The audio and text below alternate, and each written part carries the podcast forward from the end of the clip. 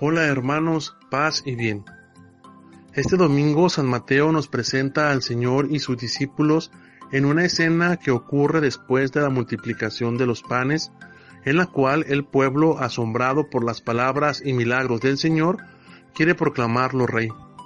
Ante esta tentación política, nuestro Señor Jesucristo obliga a sus discípulos a subir a la barca e irse mientras Él se va a orar junto a su Padre.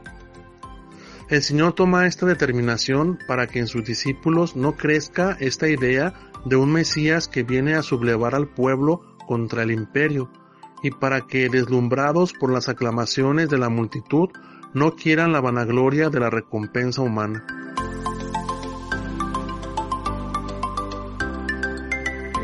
Muchas veces en nuestra vida podemos pasar por alguna situación que ponga en riesgo nuestra fe o nuestra alma y el Señor nos obliga a tomar otros caminos para salvaguardarnos, aunque en ese momento no lo podamos entender. Enseguida vemos a los discípulos en la barca luchando contra el viento impetuoso y al Señor caminando hacia ellos.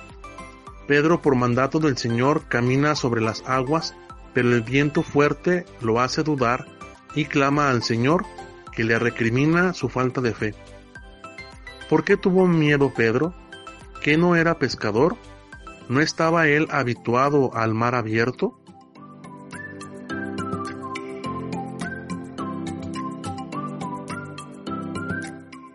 En nuestra historia personal podemos tener momentos de tribulación, de falta de fe, de miedo y de angustia, aunque estemos nadando en aguas conocidas. ¿Cuál es nuestra actitud ante la, ante la tribulación?